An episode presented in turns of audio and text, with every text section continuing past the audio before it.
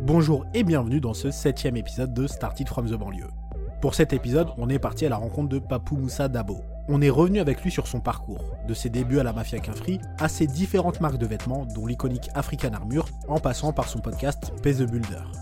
On a parlé de banlieue, d'entrepreneuriat, de créativité, d'introversion, de culture rap, de culture hip-hop, de passion, encore de sortie de zone de confort, au cours d'un échange très riche. Ça a été un plaisir à réaliser, et j'espère que ce sera tout aussi plaisant et instructif pour vous. Bonne écoute.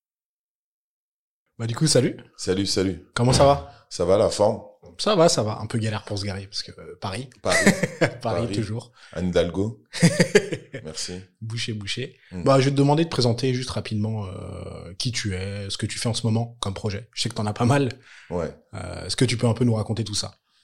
Bah déjà bonjour, c'est Papou, mon du vrai prénom Moussa Dabo, dit Papou, euh, ex-membre de la mafia africaine. Donc j'ai commencé dans le rap, j'ai développé les marques de vêtements Mafia Quinfri, African Armure, et euh, aujourd'hui j'ai une seconde, une troisième euh, marque qui s'appelle Young Nation by African Armure, qui est un autre concept que celui d'African Armure.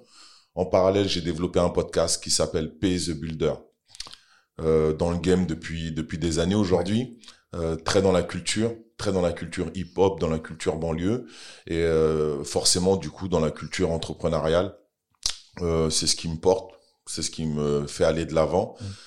Hum, Quoi d'autre d'origine malienne, grandi du côté sud de Paris, donc 94, euh, d'origine afro-européen on va dire, je préfère, afro-européen. Et vers où euh, Dans le 94 Ivry-sur-Seine. Ivry-sur-Seine, Ouais, dans un quartier? Euh, Barbus, Barbus, le quartier de Barbus, euh, du collectif Orly Choisy Vitry, quoi. Ok, ok. Ouais. Et euh, ça se passe comment au en, en banlieue euh, L'enfance, l'adolescence, ça se passe comment? Les souvenirs que t'en t'en gardes? Moi, des très bons souvenirs, des très bons souvenirs parce qu'on était, parce qu'on est jeune. Mm. On est jeune, euh, comme Rimka dit, euh, les princes de la ville, quoi. Jeune, Ouais. ambitieux, parfois vicieux, tu vois. Euh, donc on est dans ce principe-là. Nous, on vit, euh, je pense qu'on vit une, euh, on se rend pas compte des choses. On vit avec ce que nos parents nous donnent, avec les moyens qu'on a. Bien sûr qu'on veut, euh, quand on est tout petit, on veut des plus de bonnes sapes. Mais Ouais. en fin de compte, on était, on est d'une génération qui jouait beaucoup au foot, Mm. qui se côtoyait beaucoup, euh, qui, qui, qui faisait plein de choses dans le vivre ensemble qui, qui parle aujourd'hui. Mm. Nous, on le vivait euh, depuis toujours, on l'a toujours vécu. Euh, donc, euh, une bonne enfance faite de tous tous les ingrédients qu'il faut, euh, des grands des grands des quartiers euh, qui transmettent, qui sont dans la surveillance, mais d'autres qui font plein de conneries, euh, des bagarres, des gens sérieux. Euh, tu vois tous les éléments qu'il faut pour euh, pour se constituer une bonne Mm. personnalité euh, et euh, pas se laisser marcher sur les pieds mais pas se laisser emporter aussi euh, par toutes les vagues euh, de conneries Mm. mais mais là il faut que la vie se fasse donc on en fait quand même aussi quoi. Ouais. Ouais. Mais c'est ce que j'essaie d'expliquer avec ce podcast un peu, c'est que euh, les gens ont pas forcément une bonne vision de la banlieue et euh, ils se rendent pas compte que oui, il y a des gens qui font des conneries, il y en a qui font pas de conneries, il y a des gens qui vont, enfin il y a tout. Mm. Pour le coup, il y a tout que ce soit au niveau des origines, mais aussi au niveau des parcours. C'est que t'as des gens qui vont être euh, hyper carrés dans tout ce qu'ils vont faire professionnellement et tout, d'autres non, d'autres qui vont être, euh, je sais pas, infirmières, être soignantes, il y a de tout. Mm. Et aujourd'hui, comme on résume la- les quartiers, j'ai l'impression c'est que du négatif. Alors qu'il n'y a pas que du négatif justement. Oh, bon, ça, ça a toujours été le cas, depuis Mm. toujours. Avant, la base, la banlieue, Oui. c'est des ghettos, des vrais ghettos, où c'est les mecs qui vivent sous des tôles dans Ça. les années 50, Ah ouais, 60, tu vois. Nanterre, tout ça. Nanterre et tout. Donc, euh, à la base, la banlieue, elle a de base Mm. une image assez négative, l'immigration euh, et tout ce qui va avec. Euh, après, oui, dans, dans Paris, il y a la même chose. Dans Ouais. Paris, dans Paris, il y a des quartiers. Dans Paris, euh, il y a des, Oui, oui. des bons et des mauvais parcours, tu vois. Donc, euh, bon, les gens qui sont cette image, il y a, il y a, il y a pas vraiment à discuter avec ça. Mm. C'est juste poser euh, les faits, quoi. Comme Oui, c'est en banlieue, on a l'impression qu'il y a que des Noirs ou des Arabes. Mm.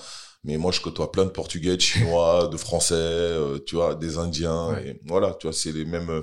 C'est des fausses, c'est des fausses croyances, quoi, pour pour ceux qui sont là-dedans. Et justement, tu sais, le, le, le, le vivre ensemble, c'est vrai que, on, en fait, on le vit tout le temps. Mm. Et je sais pas si toi, tu, comment dire, tu, comment tu te positionnes face aux gens qui te disent c'est pas possible. C'est parce qu'il y a pas mal de gens qui ont un discours de on peut pas vivre ensemble, etc. Et toi, tu l'as vécu, moi, j'ai vécu pareil, avec plein de gens différents. Et est-ce que tu, quand on dit ça, est-ce que t'as un, t'as un moyen de leur faire comprendre que non, pas spécialement, que, que on peut vivre ensemble et qu'il y a pas de souci et que toi, t'as vécu comme ça? Bah, je sais pas, c'est c'est vraiment une question qu'on, moi perso, on, je discute pas avec euh, ce genre de, parce que c'est trop con quoi. Ouais. Je veux dire, euh, ça a même pas de sens de dire quelque chose comme ça pour moi, dans le sens où euh, effectivement déjà on le vit concrètement, mais mais secondo c'est comment comment l'expliquer, le, c'est la vie quoi. Je veux dire en France on n'est pas sectorisé on n'est pas aux États-Unis, ouais, tu vois, c'est pas c'est pas sectoriser les choses à l'école, juste à l'école, mm. on a forcément été à l'école avec tout type de personnes dans la République française de l'école. Donc de base, euh, ceux qui disent de le vivre ensemble, c'est pas possible, c'est compliqué. Après, on peut vivre ensemble et aussi aimer sa communauté. Ça c'est mon petit truc que moi je rajoute mm. parce qu'on dit que oui, t'es communautaire, c'est mm. pas une bonne chose. Oui, t'es communautaire, c'est pas une bonne chose. Mais euh, mais si, c'est aussi une bonne chose. C'est parce que quand on est communautaire, c'est qu'on se rassemble, c'est qu'on mmh. se retrouve, c'est qu'on partage des valeurs communes. Euh, allez demander aux, euh, aux, jeunes qui sortent de l'ENA si c'est pas une communauté. Euh, entre eux, c'est une communauté euh, pas de couleur, pas mmh. d'ethnie, mais une communauté euh, scolaire, on va dire si tu veux. Je vais le dire comme ça. Donc c'est bien d'être mélangé, mm. mais tout, on peut aussi assumer euh, nos communautés. C'est plutôt ça que j'entends. C'est on, le mot communauté est devenu un mot négatif, alors que il ne l'est pas. Il a toujours porté euh, les gens et tout le monde. Aller demander aux Basques ou aux Corses euh, si c'est pas des communautés, mais c'est ce qui fait leur force, mm. c'est ce qui fait leur qualité. Et en même temps, il faut savoir se mélanger et faire plein d'autres choses ailleurs. Mm. Mais en plus, tu sais, quand tu parles de l'ENA, mais il y a même des, enfin, il y a des quartiers à Paris ou même des banlieues euh, en Ile-de-France où vraiment c'est euh, où il y a très peu de mixité sociale. Mmh. J'ai fait mon lycée à la Salle Saint-Cloud à Marly-le-Roi mmh. par un pur hasard. Il y avait un internat qui couvrait là-bas avec euh, où en fait il y avait des gens de banlieue qui allaient là-bas et qui se retrouvaient dans, dans ces lycées-là. Et il y a aucune, c'est très communautaire aussi, mais plutôt socialement. En fait, c'est des gens qui vont vivre les mêmes choses, qui vont avoir plus ou moins les mêmes parcours. Ou après, ça va partir en école d'ingénieur ou en école de commerce et carrément, moi, je connaissais des gens qui faisaient des rallyes. Je sais pas si tu, tu vois ce que c'est. C'est, euh, bah, en gros, ils vont, c'est des soirées où tu cherches euh, un copain. À l'époque, c'était un mari plutôt. Et je connais pas plus communautaire que ça. C'est tu vois. Alors que c'est les bases même de, de, de, certaines structures euh, sociales. sociales. Et c'est nous qui ne les connaissons pas. Hum. Et on les découvre. Et il faut copier les bons modèles. Hum. c'est aussi comme ça. Je veux dire euh, quand quand les quand ces gens-là font des rallyes, bah c'est bien. C'est pour mm. rencontrer quelqu'un qui qui avec qui ils vont pouvoir avancer, quelqu'un de mm. supérieur ou aller. Ils ont des points fixes quoi pour rencontrer des gens. Mais euh, ouais, ouais, moi ça moi ça m'avait choqué quand m'a tu sais comment on, m'avait appris ça parce que je sais pas si toi tu l'as appris à un moment ou je, sais pas ce que t'en as pensé. Je l'ai appris tard. Sur le coup, tu tu vois, tu penses plutôt à l'élite. Ouais, c'est ça. Oh, ils ont ils font leur truc de leur côté. Euh, sur le coup, t'es un peu, on va dire, ça te touche un peu, t'es un mm. peu fâché, mais euh, mais avec le temps, en fait, ok, faut faire la même chose. Mm. Moi, j'ai l'essence euh, entrepreneur, donc ok, il faut créer nos propres élites, tu mm. vois. Ouais, moi, je l'avais, je maintenant, je le comprends pourquoi et c'est assez évident. Mais ouais, c'est vrai que quand je l'ai appris très jeune, je fais ah ouais, ok, d'accord. Donc euh, à 15 ans, on me dit ça, je fais ah ok, donc vraiment entre eux, ça fait leur bail. Ok, ok. je voulais revenir sur ton parcours. Est-ce que tu peux en parler un peu professionnellement, ce que tu as fait? Tu l'as déjà un peu évoqué. Euh, du début, du d'où tu veux? De, on va dire, 18 euh, ans. Vraiment, quand tu... Ah ouais, le début. Le début. Et, euh, professionnellement parlant, bon, on commence comme des petits jeunes qui se mettent à écrire des gros textes. Hmm. le premier qui explose réellement, c'est Ideal J, Kerry James. Hmm. Un peu avant, il y a les aînés Manuquet, différents types qui sont là. Donc moi, je fais partie de ce collectif. Après, y a 113 et Rof qui arrive par la suite en, en, en, sortie, en explosion de reconnaissance. Et nous, on est le, on est ce, ce, ce noyau de groupe de jeunes qui, qui découvront une musique. Hmm. Euh, on est la deuxième génération qui découvront euh, ou qui pratiquons le, rap en France. Tu vois, avant nous, il y a les NTM, il y a le ministère Hammer, il y a, il, y a, il, y a, toute la clique des doudous, timidés sans complexe. Donc, on, on, on est complètement passionné hmm. par, euh, par cette euh, musique qui nous, qui nous correspond. On n'avait aucune euh, zone de valeur en France, à part Tigana, qui jouait en équipe de France. Thuram. Thuram, non, Thuram, il arrive après. Thuram, il est... 80... ah ouais, oui, c'est vrai que là, on parle de l'adolescence. Il n'était pas là, Thuram, tu vois. Euh, même le foot, c'était compliqué de Mm. jouer au foot, euh, de rentrer euh, dans, dans les structures. lui de- Trésor peut-être, mais Ouais, euh, Trésor. Moi, ouais. j'étais tout petit, je voyais déjà. Je disais, oh tiens, il y, a un- il y a un noir Mm. euh, caraïbéen qui est là et tout, cool. Tu vois, mais euh, c'était deux mecs, quoi. Euh, euh, et quand le rap, il arrive, il amène une, une fraîcheur. Je vois des gens qui me ressemblent, qui ont du style, euh, qui écrivent des trucs durs, des trucs cool. euh, et, euh, et, et voilà, tous les jeunes, pour moi, d'Île-de-France, qui, qui, qui ont l'impact de ce truc, on rentre dans un truc qui s'appelle un mouvement. Et, et là, c'est la fête, c'est l'amusement. Nous, quand on explose la mafia africaine, quand Kerry James commence à exploser, on commence à avoir une bonne image. Moi, à Mhm. l'époque, j'étais assez introverti. Donc, euh, je rappais déjà, j'apparais sur euh, sur des titres, mais j'étais assez gêné euh, euh, par rapport à ça. Et euh, parce que parce que rapper, c'est délivrer euh, une réflexion, c'est dé- délivrer une pensée. Et, euh, et j'aime bien les garder pour moi, on va dire, ou les partager dans des dans des endroits plus clos. Et euh, donc c'était très dur pour moi de d'exprimer toutes mes pensées. Et, euh, et donc du coup naturellement avec le buzz qu'on avait, avec euh, les gens qui venaient nous voir, je me suis mis à dire bah attends, les gens ils veulent nous filer des fringues pour euh, pour qu'on les, Ouais, pour qu'on pour- les pour porte les quoi, pour leur fasse de la pub. J'ai dit ben non, on va porter nos propres Nos vêtements. Donc de là, j'ai créé la marque African Armure qui est la maison mère et j'ai créé le merchandising de la Mafia Quinfri. Ok. Donc je rappais en même temps je faisais euh, Tu faisais les deux des t-shirts euh, et on s'éclatait, on allait dans toutes les villes de France, on faisait des concerts, je faisais mes stands, je montais sur scène, bref, tout tout tout, Ah tout ouais. l'éclatement quoi. Tu ouais, vois. T'alternais vraiment les deux. C'était. euh, Ouais, selon selon les concerts, selon les artistes. Quand c'était l'époque Kerry, j'étais surtout euh, en train de développer le business. Mm. Et euh, quand c'est l'époque 113, je participe beaucoup, je travaille beaucoup avec mon Kobe. Euh, on fait pas mal de choses. Euh, avec les 313, pareil, il y a beaucoup de voyages, il y a beaucoup de, de choses qui explosent. Mm. Et j'essaye de, de faire ce que je peux pour, euh, pour, pour profiter de tout cet élan. De, Cet engouement. Ouais, cet engouement. Mm. Et en même temps, je me cherche. Et à, ce- à ce moment-là, t'as quel âge environ? Euh, quand 113 ils explosent, je suis dans 23, 22, Ouais. 23. Parce que t'es assez jeune, tu vois. Il y a tout, il y a tout cet engouement et tout. Et comment, peut-être toi ou les autres, comment vous le vivez? Parce que tu sais, assez jeune comme ça. Moi, je sais pas si j'aurais eu les reins assez solides pour euh, rester calme, tranquille. Euh, On se pose pas la question. je pose pas la question. Non, on se pose vraiment. Tu vis le moment. Ouais. On vit un truc qui est rare. euh, que que tout le monde ne connaît pas. Mm. Quand on parlait de rap avant, euh, ouais arrête Mal avec vu. ta musique euh, de sauvage. Ma mère Mm. en premier, c'était euh, c'était c'était vraiment quelque chose de de de, de négatif. Et s- et il y avait des codes, des codes de vêtements, des codes de quartier en fonction de la banlieue dans la banlieue d'où tu venais, tu vois. Donc euh, on avait notre petite confrérie de de mouvements hip-hop euh, et euh, et ça stimulait tout le monde. Mm. Donc on faisait ça sans s'en rendre compte. Les vêtements, bah en, en même temps, on a des gros mentors hein, qui sont les Américains, Ouais. euh, qui eux produisaient beaucoup de choses et, euh, et nous on suivait, on suivait le courant, euh, euh, le style des vêtements. C'est comme ça que je me suis mis à découvrir les marques américaines, les marques euh, qui portaient parce que les rappeurs là-bas euh, les mettaient et on s'est mis à consommer ici. Après il y en a ils sont partis en chercher pour les revendre là. Ah ouais. Tout le monde a trouvé- business, euh, Tout le monde a trouvé une place. De le hip-hop, tout le monde a trouvé une place. Il y en a, ils sont partis chercher euh, des paires de baskets. Il y en a, ils sont mis à jouer au basket. Mm. Euh, parce que Jordan, euh, mais Jordan, il est lié à, à une de ses plus grosses pubs, c'est la pub avec Spike Lee. Nous, on connaît Spike Lee par rapport à Do the Racing, euh, qui était le, le réalisateur qui nous montrait les quartiers noirs américains, qui nous ressemblaient à nous ici. Et il y en a qui vont, les mauvaises langues vont te dire, oui, mais ici, ce ne sont pas les États-Unis. Mm. J'ai déjà entendu ça à la télé par une, une politicienne qui avait dit ça. Et euh, en fait, je lui rétorquerais que, sauf qu'on n'avait vraiment pas d'exemple. Donc, on est vraiment parti piocher ailleurs, Ouais. tu vois? Et on a. Il n'y a pas de référence avant. Il n'y avait pas de référence. Ou peu. Très, très peu. Ouais, et très récent. Check on ta job, euh, tu vois, euh, Aimé Césaire. Mais Mm. quand t'es petit, ils sont has ils sont trop Oui, vieux, t'as pas envie de, de, de les lire.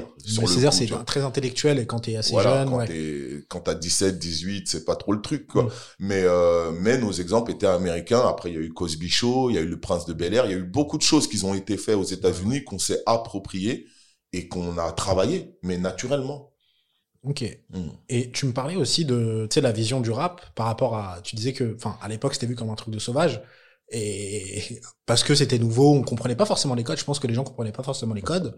Et euh, par rapport à toi, quand tu te lances euh, dans tout ça, au niveau de ta famille, ils comprennent pas forcément, ils sont plutôt en mode euh, ah on sait pas ce qu'il fait. euh, De base, on sait pas trop ce qu'on fait. On est, on est des jeunes, on est là, Ouais. on, on se bouge. Euh, Moi, j'ai une maman qui, qui essaie de me tenir le, le mieux possible, Mm. le mieux possible.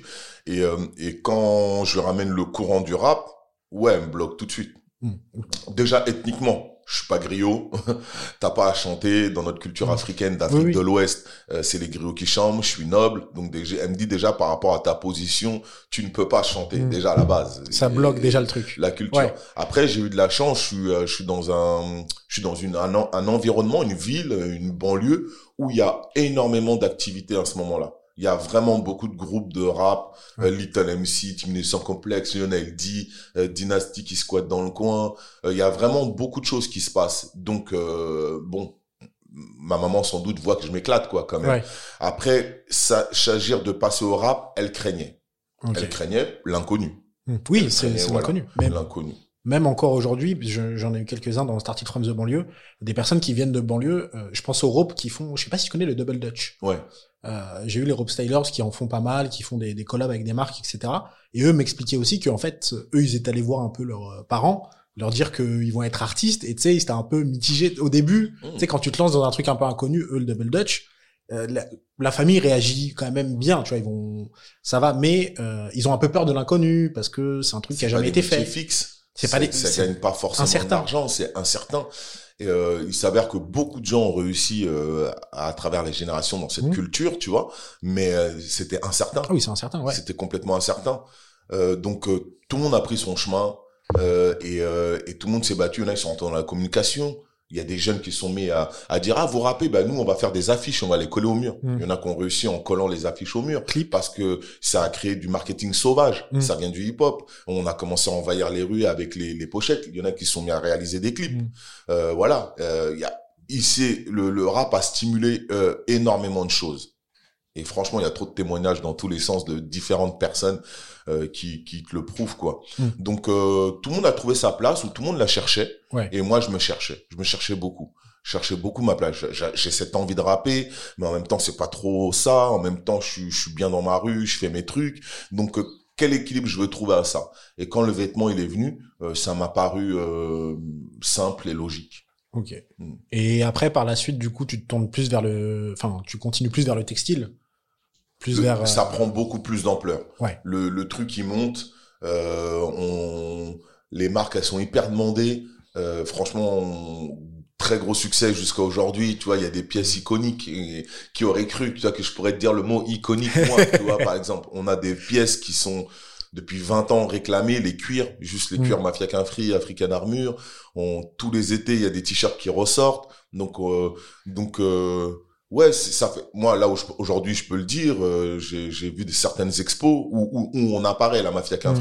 Donc, on est rentré dans la culture. Ouais. Ouais. C'est plus que Et culture urbaine entre guillemets, même si le On est dans la culture. C'est la culture En tout cas, afro, urbaine, Oui. hip-hop, on est dedans. Euh, quand je rentre dans un espace et euh, le nom du crew, il est marqué et on voit des photos, des identités, les nôtres. Mm. euh, ouais, je fais putain, on a on a bien avancé quand même, tu vois, on a quand même fait des trucs. Mais sur le coup, c'était vraiment un travail euh, instinctif. Et justement, tu sais, parce qu'il y a tout ce côté entrepreneuriat, du coup. Mm. Et comment tu, tu, je sais pas si tu as une formation en ça ou si vraiment c'est de l'autodidacte. J'imagine que c'est, euh, Je fais CAP euh, bac pro, ouais. euh, CAP, BEP, bac pro, comptabilité, gestion. T'as Ça vu l'époque où on, nous- on nous fourrait tous dans. Tu veux faire quoi? Allez, bac pro comptable. On te jette là-bas. Sauf que moi, à l'époque, je savais que c'était bon pour moi. Oui, Parce que je savais que j'allais être indé, je savais que j'a- j'allais travailler pour moi. Euh, donc euh, moi, j'ai, moi, c'est ce qu'il me fallait. Mm. Euh, après ça, j'ai monté mes sociétés derrière et euh, j'ai pas été mon propre comptable, mais quand j'ai discuté avec mon premier comptable, j'étais très content. Ouais. J'ai dit ah ouais bien. Mais En plus, c'est bête, mais tu sais, t'as des bases en comptabilité. Tu peux aussi éviter de te prendre euh, des bananes ou tu vois, tu peux éviter que C'est plus compliqué. ça se... Ah, quand même, c'est chaud. C'est plus compliqué. Il faut les voir arriver quand même. tu vois, c'est plus compliqué ce, cette étape-là. Mais c'est pas. je veux dire, euh, voilà, tu, tu veux euh, tu veux te lever demain pour aller faire du sport, bah tu te lèves de la même façon pour construire euh, ton business. C'est-à-dire tu t'organises, tu réfléchis à ce que tu Mm. veux faire, comment tu veux le faire, avec qui le faire. Donc c'est comme ça que j'ai développé. J'ai posé beaucoup de questions. Je peux pas dire combien de temps, Ouais. mais j'ai posé beaucoup de questions à mon entourage, à ceux qui faisaient euh, des choses similaires Mm. ou euh, ou dans lesquelles je voulais me diriger. Ça me répondait. Euh, et après j'allais tester.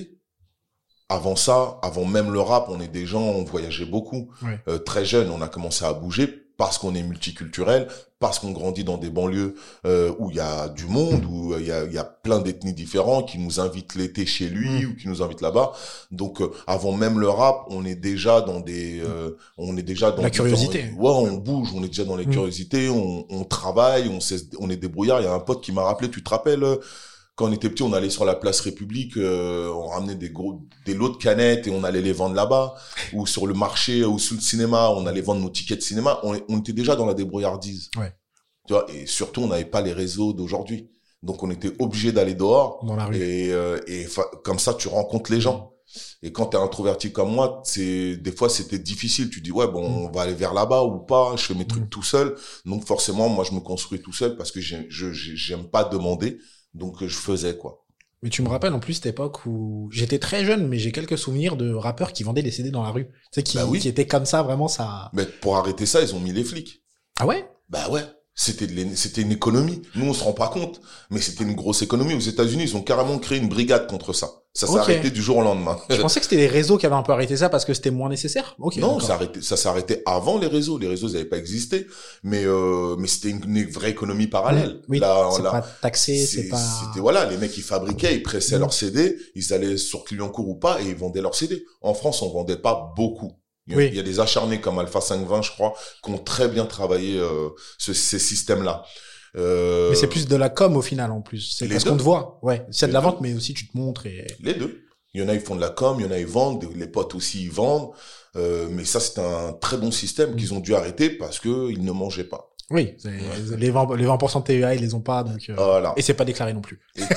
Donc il y a le double. Ouais. Ah, je savais pas qu'il avait. C'est une très grosse économie, le rap. Une très très grosse économie. Je pense que même les rappeurs le disent pas assez. De que le rap est une très grosse économie? Ouais.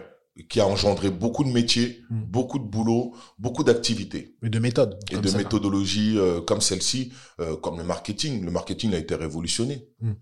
Euh, Bah. les, les habits, les clips, comment s'habiller dans les clips, tu vois. Il y a des trucs qu'on qu'on ramenait de la fraîcheur, tu vois. Il y a des trucs qui, oui, qu'on. Ouais, c'est vrai que quand tu revois les clips hors rap de, tu sais, de la même période 90-2000, Eh ouais. je pense que c'est pas la, tu sais, c'est est pas la même. le même euh, truc. Hein.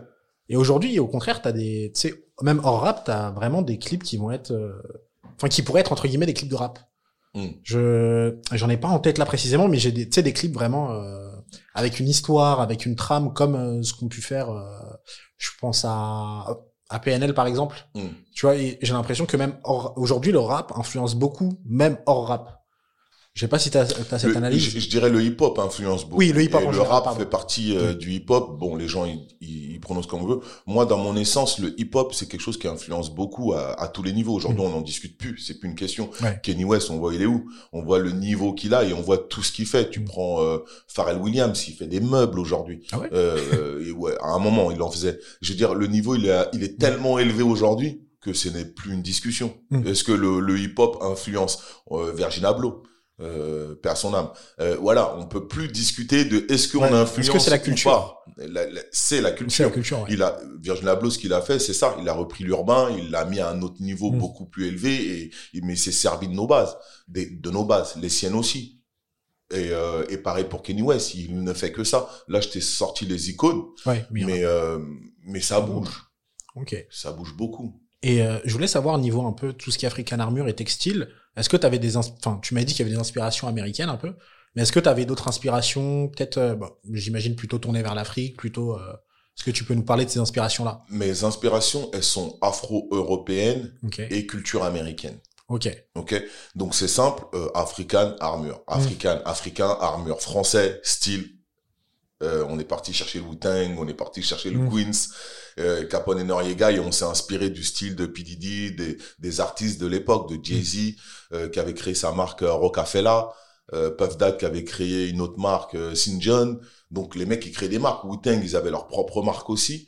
Euh, donc c'était c'était c'était très simple de puiser de l'énergie tu vois. Euh, on regardait les clips on voyait le le style des clips. Donc on a moi j'ai beaucoup puisé pour parler que de moi euh, à ce niveau-là. J'ai énormément puisé. Et euh, et après oui mes codes. Mes codes ils sont quand même j'ai mes codes français donc de banlieusard et mes codes d'origine africaine. Mm. donc c'est un mix de ces trois là c'est un mix de ces trois là qu'on crée nos collections mais très influencé hip hop américain. Ok et euh, la différence avec euh, Young Nation, qui du coup est un, autre style, ça va être quoi plutôt? Young Nation, c'est venu beaucoup plus tard, ça a que 5 ans aujourd'hui. Et euh, bah, l'idée de Young Nation, c'est de, faire que de la collaboration. Je fais rien moi-même. Okay. Donc je prends des artistes que j'aime bien leur style, j'aime bien leur plume, et on travaille ensemble du, des idées.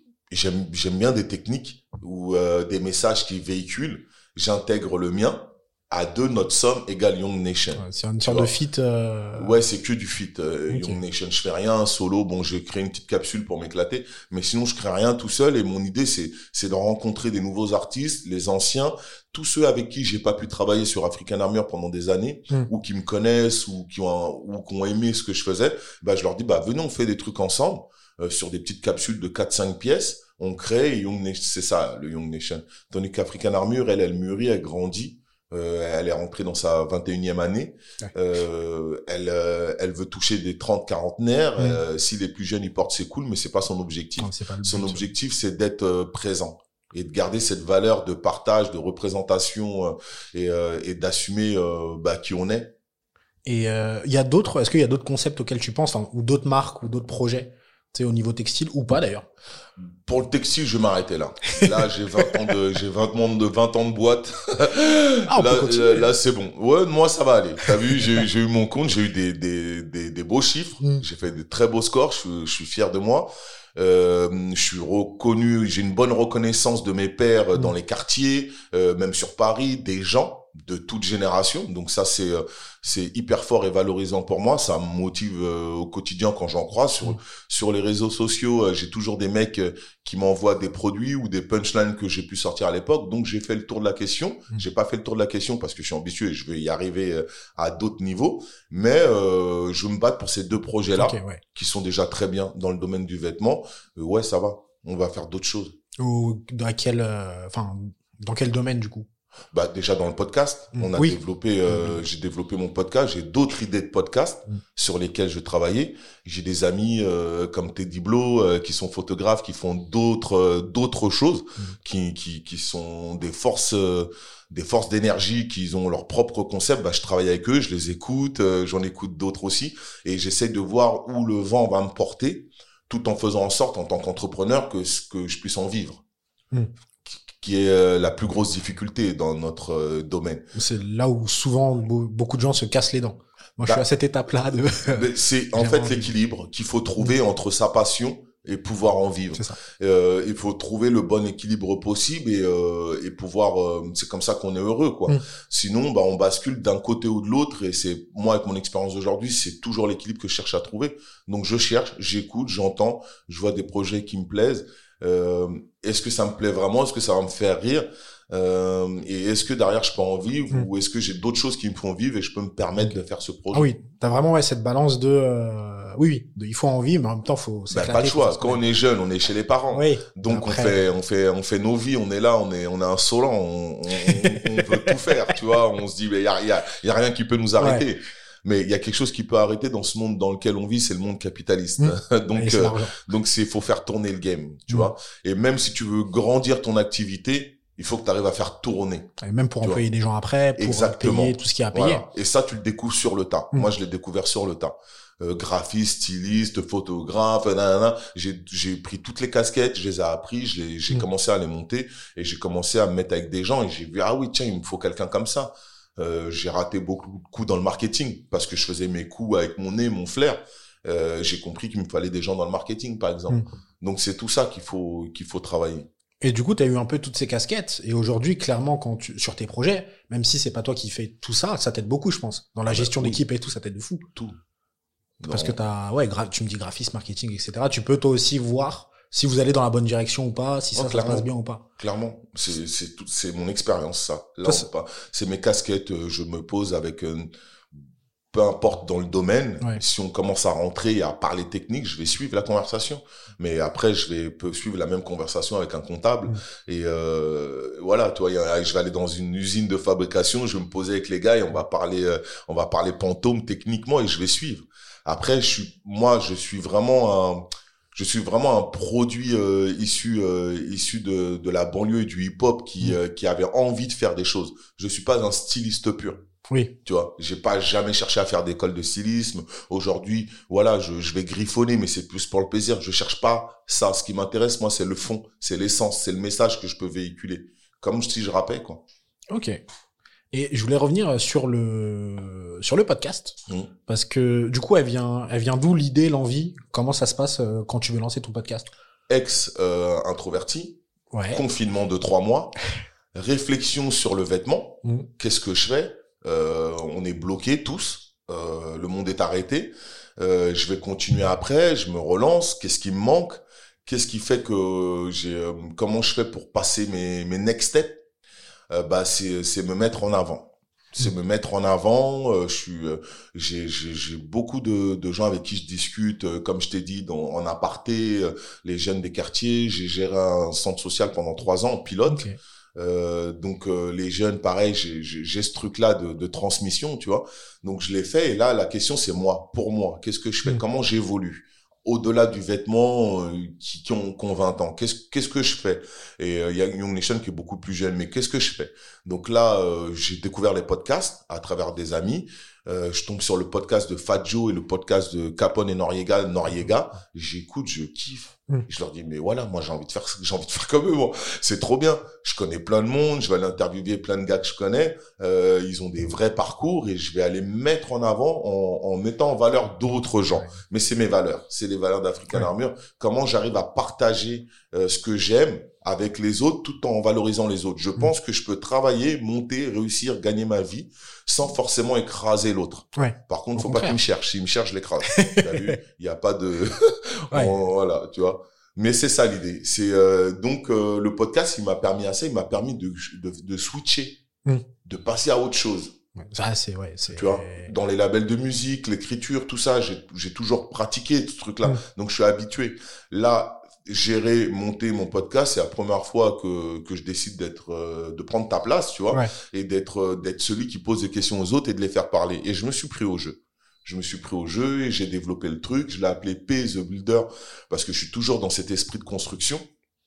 J'ai un ami DJ Lordissa euh, qui m'a dit mais pourquoi tu l'as pas appelé Popa Project? Parce que P de Popa, Builder de Project, tu vois, Attends. projection. Mon nom de scène d'artiste c'est Popa Project ouais et moi j'ai appelé le, le podcast P the Builder. Il m'a dit pourquoi t'as pas donné le nom Popa Project, Ah, oui. tu vois? J'ai dit ah peut-être que je me suis encore caché sans le faire c'est vrai oui c'est vrai Tu que vois? du coup il y a que une lettre tu vois, tu vois? Et mais c'est comme ça et je me suis mis en avant. J'ai kiffé, j'ai kiffé. Ça m'a ouvert euh, d'autres horizons. J'ai vu des amis, des gens aussi que je connais pas que j'ai invités différemment. Ça développe le réseau. Là, je suis en plein dans mon rallye. Euh, j'ai développé mon réseau. Euh, je, je je partage mieux. Je vois les choses différemment aussi pour la marque. Ou en tout cas, j'ai appris des nouvelles choses et je continue. ok hyper intéressant Mm. et euh, au niveau du podcast tu t'es tu t'es formé t'as fait comment? Parce que du coup tu pars moi j'avais le même truc je partais de zéro Ouais. comment c'était quoi la méthode? Il y a pas de méthode. ou si enfin la méthode la recette on va dire recette, bah, je peux donner une recette aux autres. Moi, j'en ai pas eu. ok Euh, moi, j'ai décidé de faire un podcast. Donc, comme pour les vêtements 10, 15 ans avant, bah, c'est la- c'est la- c'est le même réflexe. Je veux faire un podcast. Comment on fait un podcast? Mais pas Ouais. tout. Pour faire un podcast, il faut un micro. Ok. on va trouver des micros. Mais euh, il te faut euh, un ingé Ouais. il te faut des trucs. Ok. On va chercher les gens. On va voir comment on le finance. Est-ce qu'on achète notre propre matos? Mm. Est-ce qu'on va le louer ailleurs ou est-ce qu'on va chez quelqu'un? Et voilà, je me pose les bonnes questions, je, je tape aux portes. Comment on crée? Bah écoute, euh, tu peux faire ça comme ça, tu peux faire ça comme ça. Je choisis ma méthodologie. Donc j'ai acheté un peu de matos pour moi. En même temps, j'ai été en loué chez d'autres. Euh, le premier enregistrement, il est pas préparé. ouais Euh, j'ai pas de, j'ai pas de questions, j'ai rien. c'était qui l'invité? Je l'ai Almami. Almami Ok. Kanouté. Euh, j'ai pas de questions, j'ai rien, mais euh, mais je sais qu'en moi, j'ai beaucoup de choses à donner, j'ai Mm. beaucoup de questions, j'ai beaucoup de choses à faire vivre. Donc euh, je m'inquiète pas pour cette étape-là. Ouais. Et, euh, et voilà, voilà, je m'y mets. J'ai capté que ça allait être compliqué de caler les rendez-vous. Donc je m'associe avec la l'asinerie, euh, qui est mon partenaire euh, de production, euh, qu'on m'a présenté parce que j'ai parlé. Voilà, j'aimerais bien trouver quelqu'un qui m'aide à organiser, Mm. à caler mes, mes, mes rendez-vous parce que je pense que je vais, je vais me perdre. Et comme j'ai une marque de vêtements Ouais, à côté, plus, je fais ouais, plein d'autres trucs, je veux me perdre l'expérience. Donc euh, il me faut quelqu'un. L'asine, la l'asinerie est venue s'associer avec moi et voilà on travaille à ma je lui ai qui tu veux interviewer? On discute on parle de noms on lui Mm. donne les noms elle elle fait ce boulot là moi je prépare l'orga euh, euh, de mon enregistrement et j'y vais Ok. j'en fais un euh, voilà je me démonte pas euh, et j'enchaîne Ouais, parce que là, on est à 21, il me ouais semble. je suis à 21 épisodes en un an Ah ouais, en un an ça- et quelques Ouais. Sachant qu'il y a d'autres projets après, ça a charbonné. ouais ça, on, on y va mais pour moi voilà après je, je on est une génération de personnes euh, en tout cas je fais partie de cette génération qui qui tente qui ont envie de faire des choses et qui les font ok. tu vois ce que je veux dire? Donc je fais au au, au mieux pour pouvoir euh, aller au bout de mes euh, mes envies Je voulais te demander, est-ce que toi, dans, dans les 21 épisodes que tu as tournés, tu as des moments qui t'ont vraiment marqué, des histoires, des moments, en principalement, je pense, des gens que tu connais pas, peut-être, qui t'ont vraiment marqué, qui t'ont touché, gens que marqué. je connais j'ai eu des belles surprises T'as appris des choses, même des gens que tu connais Ouais, oui, carrément. Eh, j'ai eu des belles surprises incroyables. Almami, euh, il a commencé dans les bateaux, le type. je le connais depuis 20 ans quand même. Dans les bateaux Ouais, il a, quand il était étudiant, il travaillait sur les coques des bateaux, à les poncer, à travailler. D'accord. Ouais. On se connaissait pas à ce moment-là, on s'est Mm. connus à, nos, à la vingtaine. Et quand il m'a dit qu'il qu'il avait fait des cours comme ça, j'ai dit ah ouais, bravo. J'ai été vachement surpris. J'ai Amadoun qui m'a relevé des choses euh, hyper intéressantes aussi. Non, il y a eu beaucoup de beaucoup de, de choses intéressantes. J'ai Eolia la pâtissière qui m'a fait découvrir elle un autre, carrément un autre monde ouais. parce que là pour le coup euh, je connaissais que dalle quoi donc euh, à travers elle bah hum, je l'ai appris elle est jeune Mm. donc euh, j'ai aussi euh, euh, oh il y a eu il y a eu là j'ai j'ai 20 épisodes donc je peux pas te Ouais. dire et j'en ai que j'ai pas sorti encore Ah oui, mais non. euh, j'ai euh, j'ai eu pas mal de bonnes choses des gens qui sont pris au jeu et qui ont dévoilé des euh, des recettes qui ont dévoilé des choses la façon dont ils travaillaient euh, Masita euh, Moussa Kamara qui, qui progresse beaucoup dans, Ah ouais, dans- dans- avec les déterminés. euh, voilà, je passais par eux, en plus. Swad, Swad Ah, avec Swad. les décodeuses, Décodeuses, ouais. génial. Alors, Incroyable. c'est une amie d'enfance, je Ouais. peux te dire, j'ai tout découvert pareil. J'ai, j'ai, j'ai été vachement surpris et, et, euh, et c'est super important parce que parce qu'ils ont joué le jeu à venir et à se lâcher. Mm. Et moi, je suis content d'avoir été les chercher, Ouais. d'avoir de pas mettre d'ego dans cet endroit-là et de dire mais non, venez et tout, je vais vous interviewer, vous êtes super et tout. Où j'ai envie de savoir tout simplement ce qu'ils font quoi. Jupiter que j'ai découvert, un artiste guinéen euh, que j'ai découvert à travers le podcast aussi. Donc non, très bien. Et ça, je te dis, ça m'a stimulé. Euh, Là, j'ai deux, trois autres podcasts sous le feu là que je suis en train de préparer. En plus, c'est la forme du format, format podcast. Peut-être contrairement à d'autres formats, c'est vraiment un format où tu peux te poser. Tu sais, c'est un format qui est long, c'est un format où tu peux te poser et euh, même on- sur euh, deux épisodes, j'invite euh, deux, enfin un groupe de personnes et une personne qui se connaissent et euh, les deux ont fait putain, j'ai appris plein de trucs sur eux alors qu'on se connaît, Ouais, c'est ça. de- d'histoire au début de l'enfance et tout et t'apprends des choses même sur les gens que tu connais très bien. Les bonnes questions. Si on arrive à, à avoir les bonnes questions, à poser les bonnes Mm. questions, ben on a des super retours de, de personnes qui qui de, qui sont là pour pour s'exprimer et donner aussi du leur quoi. Moi, ce que je fais, c'est des storytelling, tu vois. Donc, je raconte vraiment un parcours de l'état scolaire à aujourd'hui. Ouais. Et euh, je me je me fixe là-dessus euh, pour pouvoir justement avoir une base. Mais pareil, ça, je l'ai appris su- au fur et à mesure. sur quoi, le tas entre guillemets. tu vois, au fur et à mesure, je cherchais mon idée. Au début, je pensais que je faisais un podcast euh, d'entrepreneur, Mm. mais j'ai découvert que c'était pas que de l'entrepreneuriat, parce que c'est la vie privée, C'est le c'est parcours. leur passion, tu vois. Ouais. Donc, on apprend encore jusqu'à aujourd'hui, malgré les 20 épisodes sortis, je suis encore en train de me chercher. Euh, bon, pour Place de Builder, j'ai quand même ma formule. Mm. Du coup, bah, ça m'a permis de découper et de dire, mais quand, quand je veux parler d'un autre type de sujet, bah, en fait, c'est ou des épisodes spéciaux euh, guest, Mm. ou sinon, ça va être d'autres types de podcasts que je vais préparer. Et du coup, tu me parlais aussi d'autres projets podcasts que tu aimerais lancer. Est-ce que tu as une idée, enfin, tu as une idée, j'imagine, de... Bah, il y en a un qui est, que, que je peux donner, qui est clair, c'est que je vais raconter euh, bah, l'histoire d'African Army en Mafia Country. Mm. Mais ça va être un podcast très court, sur euh, 10, C'est des 15 pastilles, minutes. ouais. Voilà, où je vais tout le temps jusqu'à de, de 99 à aujourd'hui. Et- Et je vais, euh, je vais me raconter. T'as une idée de la forme? Non. Pas encore. C'est juste l'idée vraiment. On est, des, euh, on- on est des artistes du, comment on appelle ça?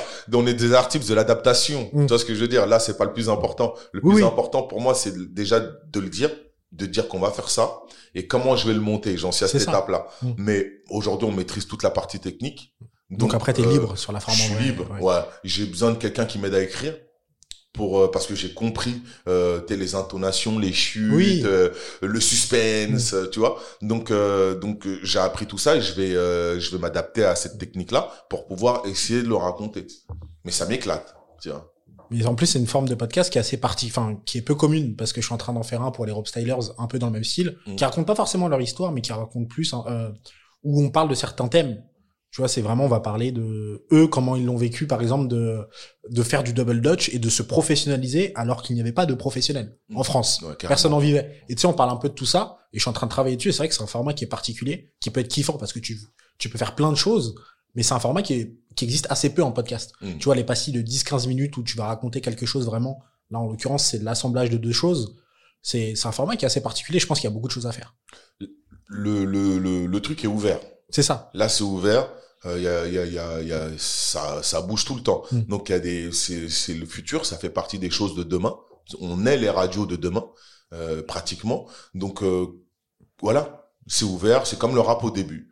Tu vois, on- Oui, on- le truc il est ouvert. À nous d'y aller et de voir ce qui nous intéresse, qu'on peut prendre et comment on va, comment on va pouvoir s'en servir à notre sauce, quoi. Donc euh, oui, les podcasts c'est extrêmement ouvert. Les gens ils réécoutent, ils écoutent en deux fois, en Ouais. trois fois, ils font du sport, ils mangent. Les retours sont hyper intéressants sur euh, la façon dont les gens euh, écoutent euh, les podcasts et tous les types de podcasts qu'il y a aussi. Voilà. Après il y a un bémol, c'est que on on n'est pas recensé. Ouais, il y a très peu. Euh, Il y a est- deux, trois sites, mais Voilà. les gens les regardent pas ces sites en plus. Et en plus, on est, moi, je suis pas dedans. Je suis Mm. pas recensé. J'ai, euh, il n'y a pas de critère de, de nombre de vues ou d'écoutes. Mm. Donc, on n'est pas recensé dans, dans, dans le podcast. J'en connais d'autres qui ne sont pas recensés non plus. Donc, voilà. Mais en même temps, c'est les débuts. Donc, Quand- il faut tout créer. Quand tu dis recensé, c'est un annuaire ou vraiment? Ou euh, tu rentres dans les podcasts de France, là, la plateforme Les Podcasts de France. Mhm. Euh, je, tu cherches mon podcast, tu le trouves pas. Cherche le podcast de Intel, tu le trouves pas. Après, tu, tu retrouves les gros noms, quoi. Tu retrouves Ouais. euh, les bons blasts qui sont en place. Donc, euh, il y a tous ces, toutes ces choses-là encore à travailler, à voir. Et comment, et comment on s'y colle ou comment on laisse les autres faire. Ok. Euh, partie podcast, je pense qu'on a fait le tour. En vrai, c'était assez fourni en plus. Ouais. Et euh, je voulais aussi revenir sur. Est-ce que dans, dans African Army, j'imagine que après, enfin entre une fois que c'était lancé, il y a eu des. En fait, il y a toujours eu des choses à apprendre parce que l'équipe a grossi, parce que euh, au début tu faisais ça un peu en, en indé tout seul, enfin en indé, euh, un, pas de ton côté, mais un peu tout seul. Et après, l'équipe a grossi, etc. Et comment toi tu gères ce moment où ça monte de plus en plus? Comment ça Euh, se passe? Il y a une grosse pression. Je Mm. fabrique, je fais mes trucs, les trucs qui vendent. Il y a vraiment, vraiment, vraiment une grosse demande. Euh, c'était, c'était énorme. Donc à un moment donné, bah, je suis, euh, je ne peux plus fournir. Je ne peux plus fournir la demande. Je suis dépassé par la demande. C'est, c'est ça qui fait le succès. Tu faisais comment au début, du coup? Au, Au niveau de la fou- du fournisseur, tu sais, enfin, euh, assembler, enfin, faire les, les tissus, etc. Non, au début, bon, on a acheté un peu de t-shirt. Après, on avait déjà été en Thaïlande. On allait en Thaïlande acheter des, des, Mm. des, des, des, packs de, de, de t-shirts qu'on imprimés. Après, c'était trop compliqué, c'était trop loin. On a commencé, euh, j'ai rencontré les gars de Vrong, les gars de Goéland, euh, qui fabriquaient des t-shirts. Euh, Dexter, petite dédicace à lui de Section Fou, qui, euh, qui, euh, qui travaille dans son groupe de rap, qui produisait. Doudou, des timidés sans complexe, qui, euh, qui faisait aussi leur merchandising et, et leurs t-shirts. Donc voilà, où on fait des t-shirts, bah, tu vas à telle adresse. Et euh, j'en fais deux, j'en fais trois, j'en fais dix, j'en fais vingt. Euh, je compte mes sous, euh, Ouais. ce qui rentre, ce qui sort. Je calcule euh, basiquement euh, comment ça se Mm. fait et je continue et je progresse. Mais c'était pas facile du tout. À un moment donné, c'était trop gros Ouais. et je n'étais pas structuré. Euh, bah, ah, c'est le moment où euh, il y a des, des, des- les grosses marques se font racheter Mm. ou en tout cas on leur propose des contrats de licence. Et pareil, on vient vers moi. Euh, on me propose des contrats de licence, on me propose des marches et moi je décide de travailler avec un- une structure. C'est quoi exactement un contrat de licence si Contrat de licence, c'est quand une société vient en voir une autre pour sa distribution. C'est pareil que la musique. tu Ok, vois. d'accord. La distribution de CD n'est pas la même que que le label qui peut fabriquer. Mm. Tu vois, par exemple. Bah, moi, je fais mes trucs et il y a quelqu'un qui dit, bah, écoute, nous, on veut t'aider à fabriquer et à distribuer. Moi, je travaillais euh, sur mes salles de concert. Sur Mhm. toute la France. Fallait que je me déplace avec mes gros cartons, prendre la voiture. Des fois, Rof, euh, qui sort son album, félicitations à lui.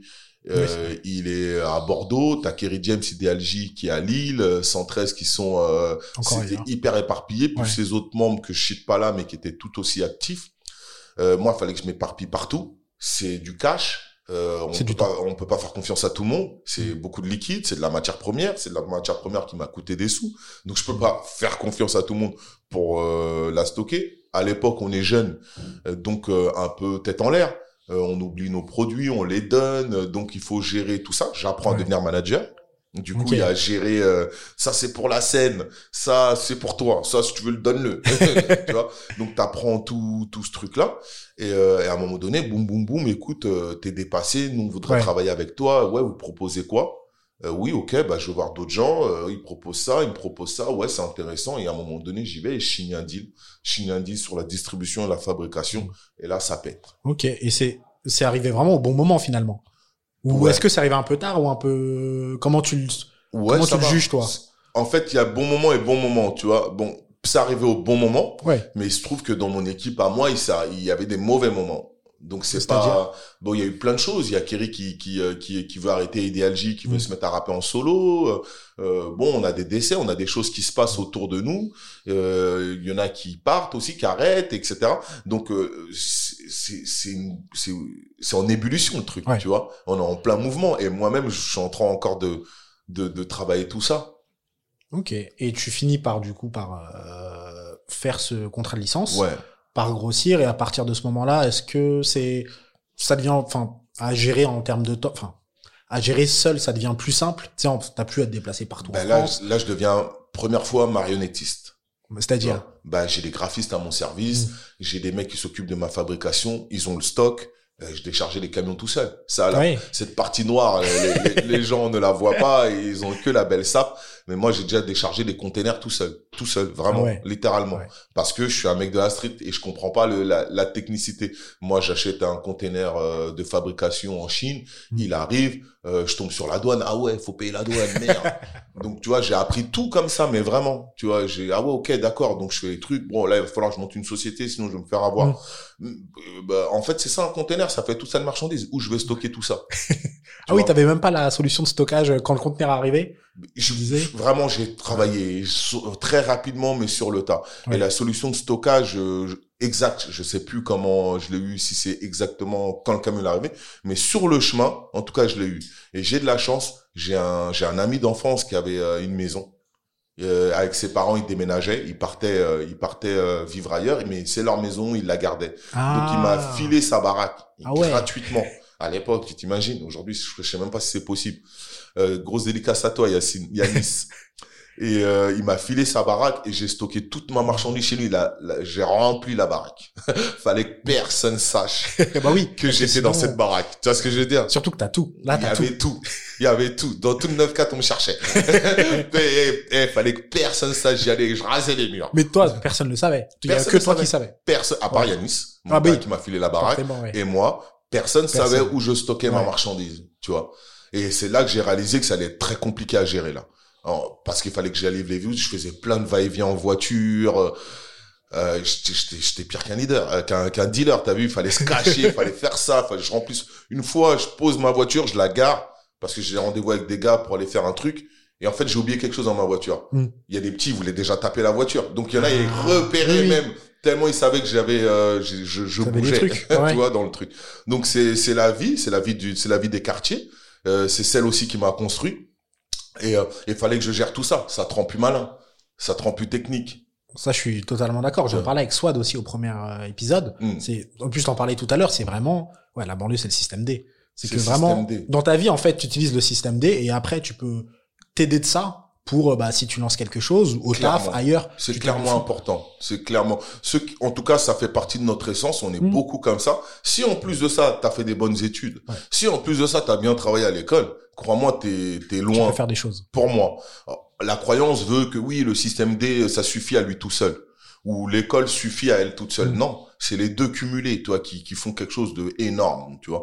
Donc ceux qui se forment, qui arrêtent l'école, mais qui commencent à faire des formations, mais qui ont tout leur bagage de système D, Ouais. ils peuvent être beaucoup plus forts, On peut faire des choses euh, beaucoup plus. incroyables. Voilà. Moi, je sais que- qu'à un moment donné, il faut s'associer avec des gens qui ont quand même fait des études, Mhm. parce qu'à un moment donné, je suis monté tellement haut qu'il fallait une maîtrise. Ouais. Fallait des compétences très Il fallait précises. des euh, compétences très précises. Et c'est là que je me suis dit, ah, là, je suis limité. Voilà. Ok. Bah moi, je vais te parler d'un truc qu'on, euh, de, euh, il y a eu une très grosse expo il y a six mois, Mhm. Ouais à peu près, où ils ont parlé du, de la culture afro. Ok. Et euh, ils ont fait un arbre, euh, un arbre où ils représentent tous les courants.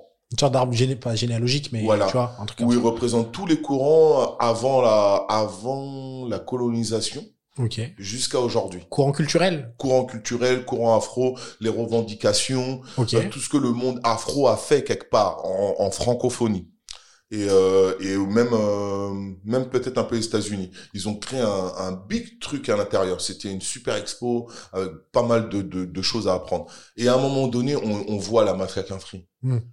Euh, valorisant, euh, fierté, euh, parce que parce que c'est là cette année de non ouais 2021 que je me suis dit merde quand même j'ai fait partie d'un truc qui est rentré dans le cul dans la dans le patrimoine. Mm. et euh, je Et tiens à le dire parce que même des membres de la mafia Quinfri n'étaient pas au courant de ça. Ils nous ont Ok. pas avertis spécialement. Ils ont fait leur truc.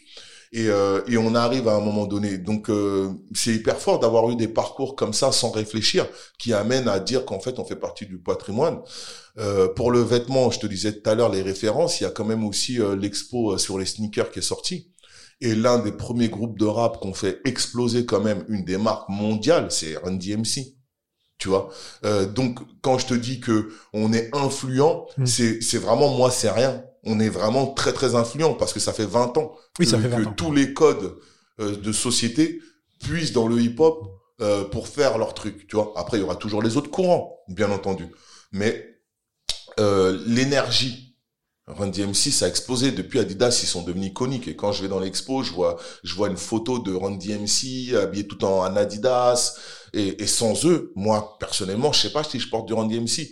Ouais. Demande aux danseurs. Sans Puma, euh, sans certaines marques de chaussures, est-ce qu'ils seraient euh, dansés? Ils ont, ils ont, on a rendu des marques iconiques.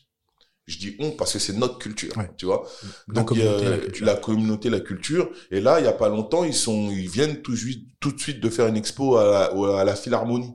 Oui. Sur la, la culture hip-hop. Et pareil, j'ai, j'ai vu des photos où on apparaît.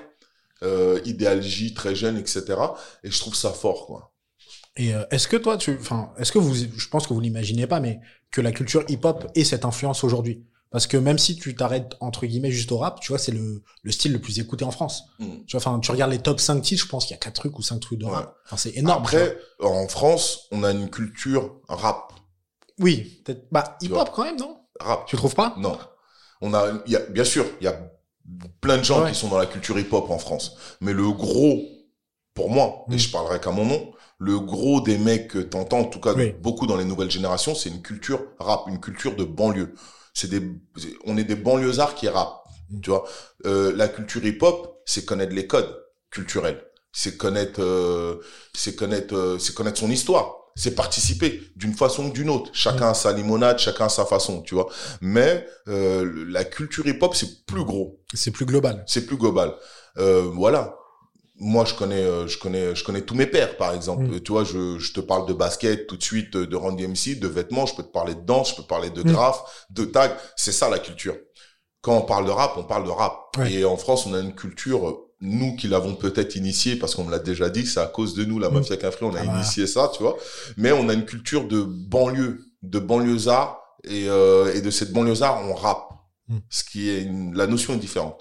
Et euh, j'ai retrouvé ce que je voulais te demander tout à l'heure. C'était euh, plutôt au niveau, euh, on parlait de rap. Au rap d'aujourd'hui, toi, qu'est-ce que t'écoutes? Qu'est-ce que, qu'est-ce qui t'inspire? Qu'est-ce que tu kiffes? Bah, je suis limite. Hein. Euh, je trouve des bonnes choses. Mm. Euh, L'album de Nekfeu, j'ai kiffé. Tu vois. Alors que je- lui, c'est l'artiste que euh, je m'attends pas à kiffer Mm. spécialement dans ses débuts, mais que j'apprécie énormément. C'est quoi C'est l'univers, l'écriture, le, la il est, plume il est hip-hop, tout Ouais. simplement, parce que je connais ma culture. Quand j'entends des mecs rapper, euh, bah, je sais les références qu'il va utiliser, la façon dont il va rimer et tout ça. Euh, J'aime bien Esprit Noir. Mm. Après, ils sont, c'est plus des petites générations, ils sont passés un cran au-dessus. Oui. Mais dans ces générations, j'aime bien Esprit Noir. Le nouveau que j'ai découvert, c'est Freeze Corleone. Mm. Euh, j'aime bien ce qu'il fait. Pas tout ce qu'il fait, euh, forcément, euh, mais j'aime bien, j'aime beaucoup parce que tu sens que le mec, il a une vraie culture. Mm. Il connaît, juste quand tu écoutes Les références. voilà, quand, quand un mec est rap, moi j'arrive à le situer quoi, personnellement, tu vois. Et il y en a d'autres, euh, bah c'est des rappeurs de quartier, c'est des rappeurs de banlieusards. Ils ont pas la culture. Et moi, je fais une différence entre ces, ces MC là, mais ça reste tous des rappeurs. Par contre, tu vois, je fais pas de distinction. Euh, ça, c'est le rap, ça, c'est pas du rap. Voilà, il y en a, ils vont dire euh, le, le- les, petits Français qui rappent, euh, Mm. euh, c'est pas du rap. Si, c'est du rap. Mm. Ça en fait partie. C'est juste un courant. C'est un autre courant de rap, Ah ouais. un courant ceci aux États-Unis, paix à son âme, on a un petit homme qui est mort du groupe Digital Underground qui faisait un rap sous palo. Là, il y a pas longtemps, ils ont ils ont ils ont ils ont donné ils ont consacré un je sais plus s'ils lui ont remis un quelque chose d'assez important à LL Cool J. Euh, ils lui ont remis un gros trophée. Euh, et Cool J, qu'est-ce qu'il rappelle C'était, euh, il nous a appris à draguer, nous. Tu vois, il nous a appris à être beau. Il nous a dit, hey, les gars, faut être frais, tu vois. Mm. faut mettre des casquettes, des chapeaux. Donc, tu vois, c'est pas, c'était pas un rap hardcore à la Public Enemy. Ben, aux États-Unis, ce mec, ils l'ont, ils l'ont mis sur le Panthéon, là. Il, euh, il, aïe, il est sur le Panthéon. Tu vois, il y a des, le, le rap, il a plusieurs courants il faut tous les accepter. Mm. Donc, en France, c'est, moi, je le, moi, mes pères me disent ça ou je vois ça et en France, pour moi, c'est la même chose. Sauf que nous, on a cette particularité d'avoir un rap de banlieue et un, et un rap de banlieue et hip-hop en Mm. même temps. Ok. Mais Coréen, il y a qui que je peux citer là, comme ça, ouais. Ces trois-là, déjà, j'aime bien. Et, mais, et j'ai des enfants qui me font découvrir des choses. Et euh, des fois, je trouve des trucs sympas et des fois, je leur dis, bon, L'offre, elle est très variée aujourd'hui comparée à, à une époque. Aujourd'hui, t'as une offre qui, a- t'as des albums qui sortent tout le temps, des EP qui sortent tout le temps. avant, il y en avait aussi. Mais à, vraiment, enfin, à- en termes de nombre, je parle. Ouais. Vraiment à Ouais, ce il y a, il y a, y euh, non, non, ça sera jamais Ouais, supérieur. Mais euh, Il y avait une avant, diversité avait une diversité Oui, qualité incroyable. Il y a des artistes qui auraient dû péter, qui ont, qui sont, qui ont jamais été connus aujourd'hui, Mm. mais qui, pff, en termes de talent, en termes de style, etc., qui, qui, qui étaient super forts. Euh, il y avait, vraiment beaucoup de monde, quoi. Et, mais moins, moins, moins diffusé. Mais, Mm. et, et ce qui était intéressant, c'était la diversité. Je, je, je- j'aime trop en- quand j'en, quand, quand on entend les, euh, les mecs du 93. C'est un style particulier. C'est, ils ont une identité, bon, qui a été représentée après par les NTM, mais c'est une marque. Quand on entend le Mm. 95 et les ministères, etc., c'est un autre style. 78, pareil. Ouais. 94, pareil. Les mecs de Paris, les Oxmo, euh, tu vois? Et ça, c'était hyper enrichissant parce que, parce qu'il y avait une diversité et une compétition féroce Ouais. mais en même temps cette diversité. Aujourd'hui, il y a une, il y a toujours cette compétition, mais il y a moins la diversité. Tu vois. En Donc, termes d'identité, vraiment. il y a, il y a euh, beaucoup plus de rap qu'avant, Ouais. mais ils se res... ah t'as vu, je veux, ils se ressemblent beaucoup. J'ai, c'est, mes critiques, tu vois. Ouais. Après, euh, après c'est bien ce qu'ils font. C'est bien parce qu'ils se produisent, parce qu'ils font leur truc. Il y en a, ils font des millions de vues. Je sais pas, il y en a, ils gagnent leur, leur argent comme ça, tu vois. Mais il y a pas de, il y a moins de qualité. Aujourd'hui, tu enregistres avec ton téléphone, quoi. Je veux dire, euh, aujourd'hui, il y a des mecs qui font des clips avec un téléphone. Mais est-ce que ça vaudra une photo ou un clip d'un mec qui arrive avec son Tosma euh, bien Ses compétences. et ses compétences matos, ouais. et son savoir-faire, tu vois. Donc c'est ça la différence. Aujourd'hui, il y a beaucoup plus de choses, mais c'est beaucoup plus facile et c'est et c'est de moins bonne qualité. Mais et tu me parlais en plus des gens qui, ont pas, qui avaient le talent ou qui avaient le truc pour, mais qui n'ont pas percé. Mm. Mais euh, à l'époque, c'était aussi, on en revient à la même chose, c'est faire un truc que t'aimes et en vivre. Tu sais, il y avait. Est-ce que Non, à l'ép- à l'époque, on- là, je te parle, je suis mature. non, mais à l'époque, on n'est pas là-dedans. non, non, mais justement, est-ce qu'ils ont pas arrêté à un moment parce que ils devaient gagner Sans leur doute, pain, tu vois? sans doute. Je, je, tu vois, je les connais pas, mais sans doute. Il, à un moment donné, il y a où ça marche pas et il faut quand Ouais. même passer à autre chose, tout simplement. Ou sans doute, euh, il y en a, ils ont eu des enfants. Bon, tu vois, chacun son, ça, chacun son parcours Oui, de vie. Et il y a des choses qui fait qu'à un moment donné, bah, si ça va pas, bah, ou tu persistes parce que t'étais tué buté, Mhm. buté, ou tu Ou tu passes à autre dis, chose, ouais. tu vois. Donc, je, je sais pas le pourquoi du comment pour chacun, euh, mais, euh, mais c'était, euh, mais c'était quand même intéressant parce que, parce que tu, tu redécouvres ou tu vois, tu dis, oh, il t'a ramené quelque chose. Quand Mm. DJ Mehdi ramène un truc, euh, c'est DJ Mehdi, quoi. C'est, c'est pas un autre DJ. Quand un Mm. autre, quand, quand Cut Killer, il ramène quelque chose, c'est aussi autre chose, tu vois. Euh, donc, il y, y avait des technicités comme ça qui, pour moi, n'apparaissent, euh, apparaissent beaucoup moins.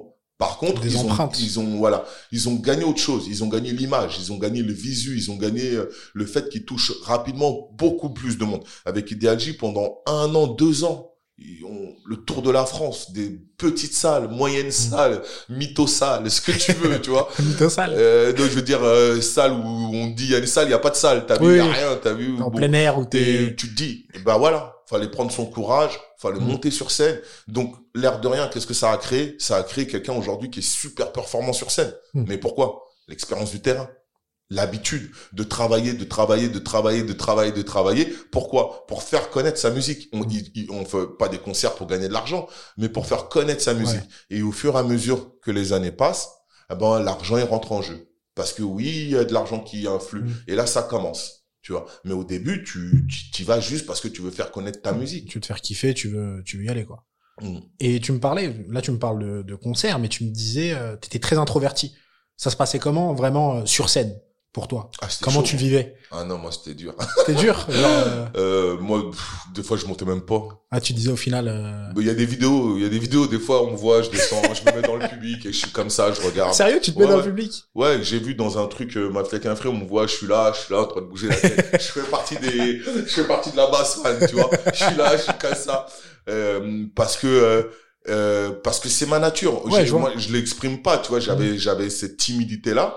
Et euh, après, c'est après on était tous des gros coqs, donc euh, c'est pas, il y a personne qui va dire non, t'inquiète, tu vas y arriver. Non, mm. tout le monde, tout le monde se débrouille, tu vois. Et moi, je, c'est comme ça que je crée mon truc. Mais en faisant ça, ben j'ai commencé à voir d'autres choses.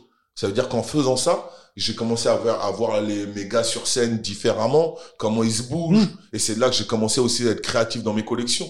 J'ai dit, j'ai capté qu'Apé, il était gaucher, que Rimka, il était droitier. J'ai dit, oh, T'as une autre perspective en fait. Bah j'ai créé un t-shirt African armure. Et Rimka, il arrivait avec l'armure et AP avec African et ils montaient sur scène. Chacun, ils avaient leur micro et t'avais la Kema, tu vois. Et ça, c'est des gens, ils m'ont dit, putain, en termes de marketing, t'as défoncé. Je fais, ah ouais, je sais pas. J'ai juste trouvé que ça tuait sur scène. Mais j'ai pas su bien le vendre, cette mm. idée marketing en soi. Parce que je, à l'époque, on savait pas le faire. Mm. Mais c'est vrai que à force de descendre ou de regarder les autres, euh, toujours à distance, et eh ben, je découvrais et ça me stimulait.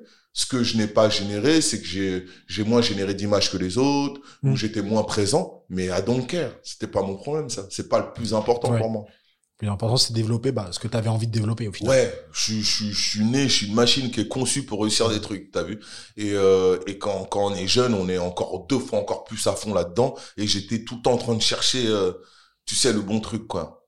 Ok. Et tu me parlais justement de bah tout en fait. J'allais dire juste le rap. Non, tout. T'as tout est dans la créativité. Tout que ce soit podcast, rap, euh, vêtements, tout est dans la créativité. Et euh, je voulais savoir, enfin, tu m'as dit à peu près comment tu te nourris, comment tu t'inspires, etc. Mais toi, comment comment ça s'organise un peu dans ta tête? Enfin, de t'as une idée comment comment ça s'organise, comment tu l'imagines, comment tu le visualises euh? J'aime beaucoup écrire. Ouais. J'écris beaucoup, euh, je griffonne beaucoup. Euh, je me fais des organigrammes, je griffonne tout ce que je dois faire. Euh, j'écris, tac, tac, j'ai envie de faire ça, tac, tac, tac, tac, je parle avec mes gars, avec les gens, je vois des idées, et après, je les matérialise avant tout sur papier. Ok. Avant tout. J'ai toujours écrit. Euh, Peut-être que c'est avant l'écrit. Euh, avant ça, il y avait déjà le tag. On, griffonnait déjà beaucoup sur nos feuilles euh, les tags qu'on veut faire, euh, les trucs comme ça. Moi, j'étais pas un tagueur, je me considère pas comme un tagueur, j'étais plutôt un vandale. Je voyais mes potes taguer et, euh, et je disais, eh, vas-y, je viens avec vous. Mais comment ça Pourquoi toi, vandale et eux tagueur Parce que pour moi, tagueur, euh, c'était leur vocation, c'était un métier, ils ne faisaient que ça. Ouais. Euh, il y avait beaucoup d'équipes dans, dans le 93, mais chez nous aussi, on en avait un peu. Et les mecs, c'est leur passion. Là, ils sont devenus connus aujourd'hui avec mm. ça. Ils peignent des peintures, ils font des murs, c'était leur truc. Moi, je suis juste un mec qui, qui a envie d'avoir son nom sur le mur, tu vois. okay, je euh, et qui passe par là, tu vois. C'est pas la même ambiance, oui. c'est pas... la même ambiance. Après, on, on se prend en jeu et on veut mettre son nom un peu partout, mais pas au, euh, pas avec l'ego d'un tagger. Le tagger veut être partout. Tu vois, moi, je vais être aux bons endroits. Il y a des, il y a des spots, euh, peut-être qu'aujourd'hui ont été recouverts ou pas, que, qui, tu te rappelles d'endroits peut-être? Ouais, ben, la marche, euh, c'est quelle année ça? La marche, tu sais, pour l'école. Quand toutes les écoles de banlieue, euh, elles sont montées sur Paname, là. Ah ouais. Ah, c'était pas le, le CPE? Je sais plus, je sais plus, il y avait une quand je sais plus c'est quoi. Parce que je t'avoue, avant, avant 2000, 2004, 2005, j'ai pas. Non, gars, t'es trop, t'es trop jeune, là. Ouais. je te parle des années 80. Ah ouais, c'est bien ce qui, ce qui me semblait, j'ai pas. Il y avait une grosse marche où toutes les écoles, elles sont sorties, les, les taggers ont suivi, hmm. et, euh, ben, on a suivi. Et ça a tagué euh, tout le long? Tout le long. Ah ouais. C'est resté un moment, jusqu'à Montparnasse, tout. euh, De la banlieue à Paris, vraiment. euh, Tout le long. Il y avait Ah, une- il, il voulait nous trouver, Kev, c'est simple, suivez. Ça, J'avoue. ça, ça bombardait euh, sur tous les murs et tout. Ok. Et, euh, et c'était éclatant parce qu'on est jeune, parce que c'est l'interdit. Mm. Et euh, C'est vrai qu'il y a ce côté interdit aussi. ouais, il y a l'interdit, il est beaucoup. Et en même temps, les mecs qui taguent, bah ouais, celui à qui tague le plus son nom, celui à qui il est le plus vu. Donc moi, j'étais dans cette euphorie-là. Mm. Mais je savais que c'était pas mon truc définitif, tu vois. Mais ça m'éclatait. Mm. Tu vois, jusqu'à aujourd'hui, je continue de suivre les taggeurs, je continue de regarder leurs, les, les graffeurs, je continue à regarder ce qu'ils font. Ça fait partie de ma culture. Tu vois, au même titre que, que si je parle avec un Africain de, de griot, de musique africaine ou de, de boubou, de vêtements africains, bah, je, vais, je peux parler de la même chose de, du hip-hop. Du hip-hop, ok. Ouais, t'as vraiment fait, ouais, t'as fait le tour quand même de la culture hip-hop. Nous, on a la chance. On est arrivé, je te dis, deuxième génération. Ouais. Donc, nous, quand on est arrivé, le truc, il était en train de se construire, quoi. Les grands, ils étaient dans les, euh, dans les terrains vagues. Euh, avec, il y avait, à côté, il y avait les bandes. Et nous, on est les petits qui, qui, on veut tout. On veut tout. On veut découvrir, Ouais. on veut, Eh, on veut vois. bouger, on veut. on veut participer, on veut être là. Donc on a été les petits gremlins euh, euh, qui suivaient les, euh, tu sais, les, les équipes quoi. Ouais, ils sont dans un terrain vague. Venez, on y va, on va regarder. Tu vois, on Je voit les mecs bien. tagués, ben on veut suivre. Voilà.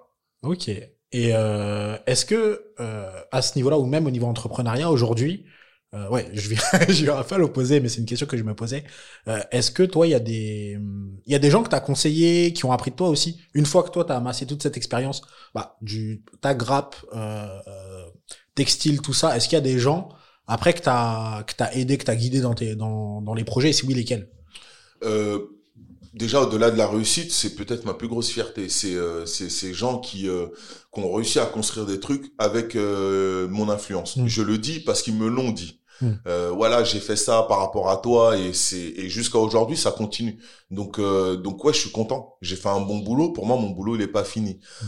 Dans quoi? Pas forcément. C'est comme aujourd'hui on appelle ça du développement personnel. Ouais. On appelle ça du pur coaching.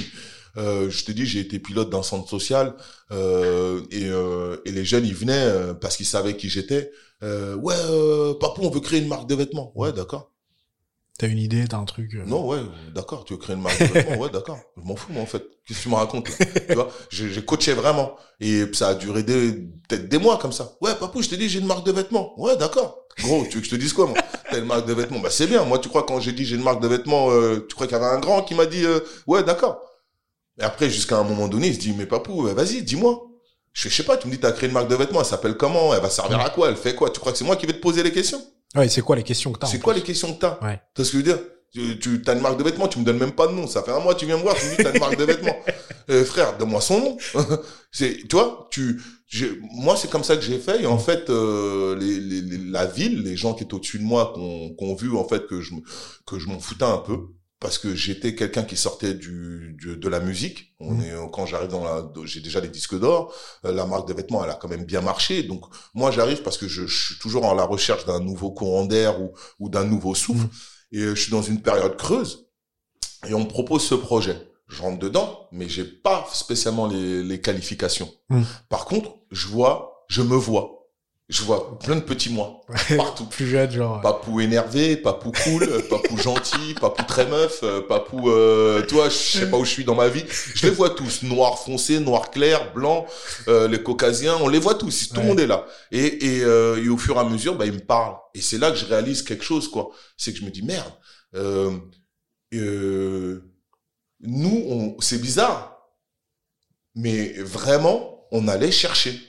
Ouais. Il y a un truc, je sais pas, je pourrais pas l'expliquer, c'est la musique. Nous, on est né euh, Bob Marley, on est né avec des, des, des, des, il y avait encore des leaders. Les leaders, ils sont pas morts il y a très longtemps, ils sont morts dans les années 70. Donc, je pense qu'on a quand même ce truc, euh, on, on, on, on savait c'était qui Malcolm X, tu vois. Il y avait des trucs de, de, fallait aller faire quelque chose, euh, se, se battre pour exister, tu vois.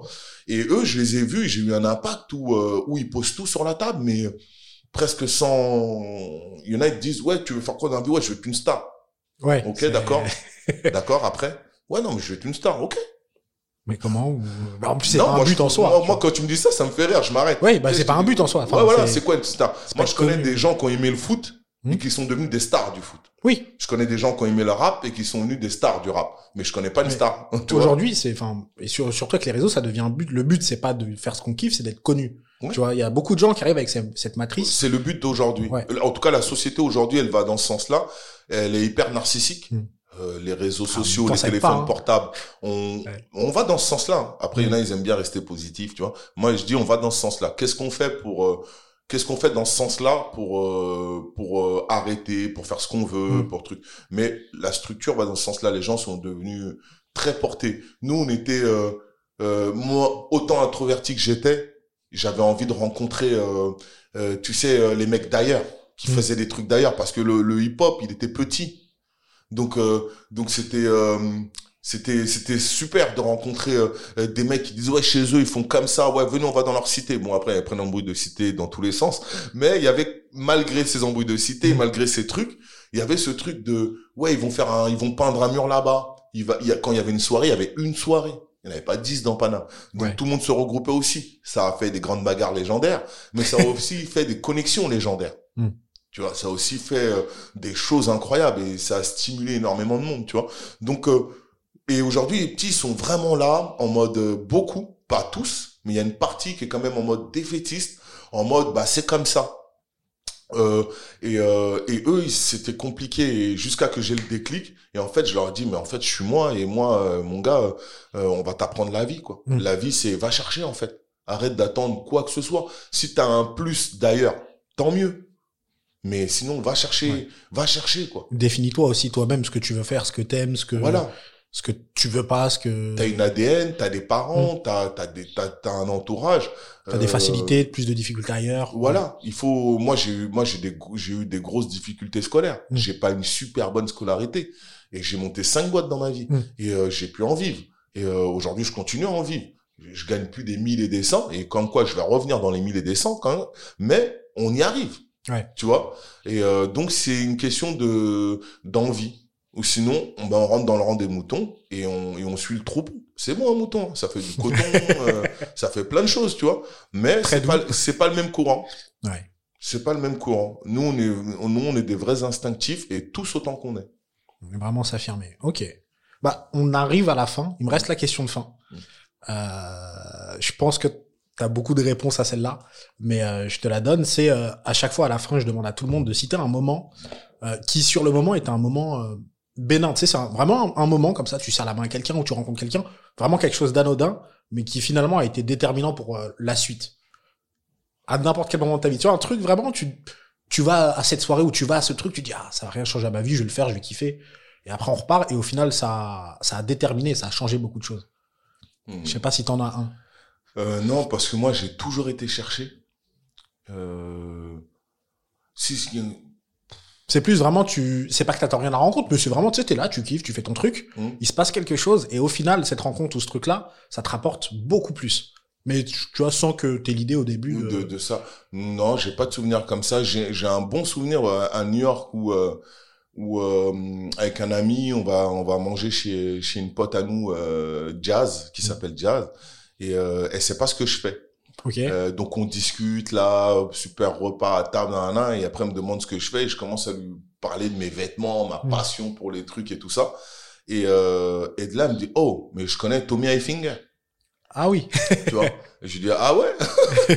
Ben, Présente-tu mes collections. Et de là, on a discuté avec Andy Hilfiger, son frère, mm. et c'était juste euh, lunaire en France, moi, rencontrer euh, Jean-Paul Gaultier, je sais pas si j'y arriverai un jour, tu vois. Et, euh, et là, j'étais avec des, des, très très gros, tu vois. Mm. Donc euh, donc ça m'a fait du bien et ça m'a permis de me dire mais papa, en fait, tu peux rencontrer vraiment qui tu veux. Faut être au bon endroit au bon moment et surtout faut faut pas être introverti. Faut y aller, faut aller à la rencontre, faut saisir. Faut saisir. Moi, j'ai plutôt tendance à dire oh non, je veux pas y aller, tu vois. Ouais ouais tranquille t'as vu cool j'ai plutôt tendance à ouais pépère tu vois. Ou je vais faire mon petit truc et je prends mon chemin tu vois. Mais euh, mais aujourd'hui je me je me force. Je me force parce que parce que faire des rallyes et le réseau est important. Donc ils ont qu'à continuer. Faut que nous on fasse les nôtres aussi tu vois à des gros niveaux tu vois, pour pouvoir permettre que bah, ces jeunes-là, ils se, ils se, ils se stimulent. Et, pour moi, ça, c'est un des travaux d'African Armure. En tout cas, de le dire comme je le dis là, mm. et de d'agir avec euh, cette même attitude-là. Et, et, pareil, dans toutes mes créations, dans ce que je fais, bah, c'est intégré forcément aussi. Voilà. Ah, très beau message de fin. J'aurais pas, j'aurais pas mieux conclu. Ouais, bah, parfait. Très très alors. beau message sur la transmission. Mm. Bon, en tout cas, merci d'être venu. De rien. C'était hyper sympa. 1h15, euh, c'est passé très vite. Ah, on a fait 1h15 Ouais, déjà. on a fait 1h15, euh, on a parlé de beaucoup de choses. Euh, bah, moi, je te, tu, tu peux me citer un peu où on peut retrouver niveau réseaux sociaux. Euh, Que ce soit toi, African Armure, tout ça, tous les projets, même Mm. les sites. Ok. Bah pour le podcast Pay the Builder, vous me retrouvez sur toutes les plateformes, Deezer, euh, Spotify, etc. Vous pouvez nous, nous retrouver euh, en tapant sans faute d'orthographe Builder, bien entendu. je taquine, je taquine. Et pour euh, pour les marques de vêtements, Young Nation by AA, un site internet, youngnation.shop, et vous pouvez retrouver la maison mère africanarmure.com où sur le site je donne toutes mes activités, donc les deux marques de vêtements, les podcasts et tout ce qui va venir par la suite. Ok, c'est noté. Bah, je te remercie d'être venu. Bah, merci à toi pour très l'invitation. instru- instructif, Ouais. franchement. euh, On s'est rencontrés aussi comme ça et bah, par euh, hasard, c'est ouais, vrai que C'est là, c'est là. On s'est rencontrés comme ça dans le domaine du podcast Mm. et, euh, et c'est cool. Bon, je te souhaite longue vie. À toi aussi, hein. Et, euh, et bonne chance avec ce podcast. merci beaucoup. Vas-y. Merci d'avoir écouté cet épisode jusqu'au bout, j'espère que ça vous a plu. C'était, je pense, un des épisodes les plus fournis qu'on ait tourné jusque-là.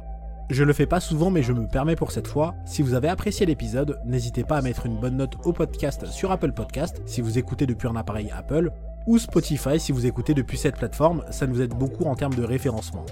J'ai mis en description les réseaux des différents projets de Papou, African Armure, Young Nation ou encore Pay Builder. On se retrouve dans deux semaines pour un nouvel épisode. À très vite.